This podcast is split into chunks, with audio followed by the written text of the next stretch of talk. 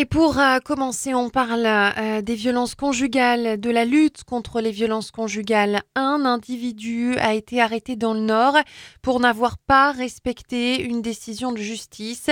Il s'est en effet rendu chez son ex-concubine à Roubaix, l'a violenté et lui a esséné plusieurs coups de poing.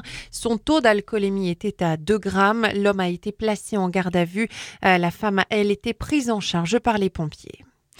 Un homme arrêté euh, dans le Nord accusé d'avoir maltraité son animal. Il aurait en effet poignardé son chien, un malinois.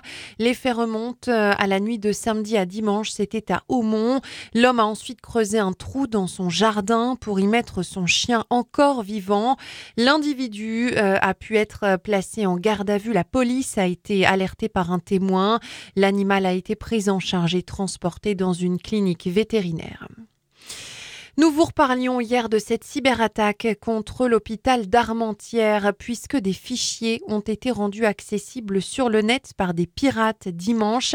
Des fichiers qui pourraient donc être issus de cette cyberattaque et qui sont en cours de qualification par les services informatiques du CHU de Lille et de l'hôpital d'Armentières. Ces informations ont d'ailleurs été communiquées à la CNIL, la Commission nationale de l'informatique et des libertés. Une plainte a été déposée déposé. Xavier Bertrand et Jean-Claude Leroy, les présidents du Conseil régional des Hauts-de-France et du Conseil départemental du Pas-de-Calais, alertent par courrier la présidente de France Assureur, puisque plus de quatre mois après les inondations dans le Pas-de-Calais, certains sinistrés n'ont toujours pas eu de retour de leur assurance concernant leur indemnisation. Xavier Bertrand et Jean-Claude Leroy demandent donc à France Assureur de mettre la pression sur ces compagnies d'assurance. Et notez que seule la Canche reste en vigilance orange pour le risque de crue ce matin dans le Pas-de-Calais. La situation s'améliore à la faveur d'un temps qui va rester sec aujourd'hui.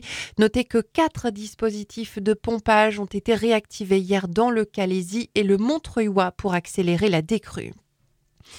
Dans l'actualité également, la consommation de gaz en France au plus bas en 2023 depuis une trentaine d'années.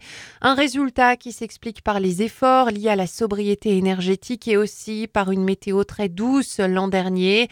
En 2023, la consommation de gaz en France a donc baissé de 11,3%. Et puis on termine avec du football et on connaîtra ce soir le premier qualifié pour les demi-finales de la Coupe de France. Le premier quart de finale va opposer Lyon à Strasbourg, coup d'envoi à 20h45. Notez que Valenciennes, le dernier club de la région encore en lice, affrontera Rouen. Ce sera demain soir.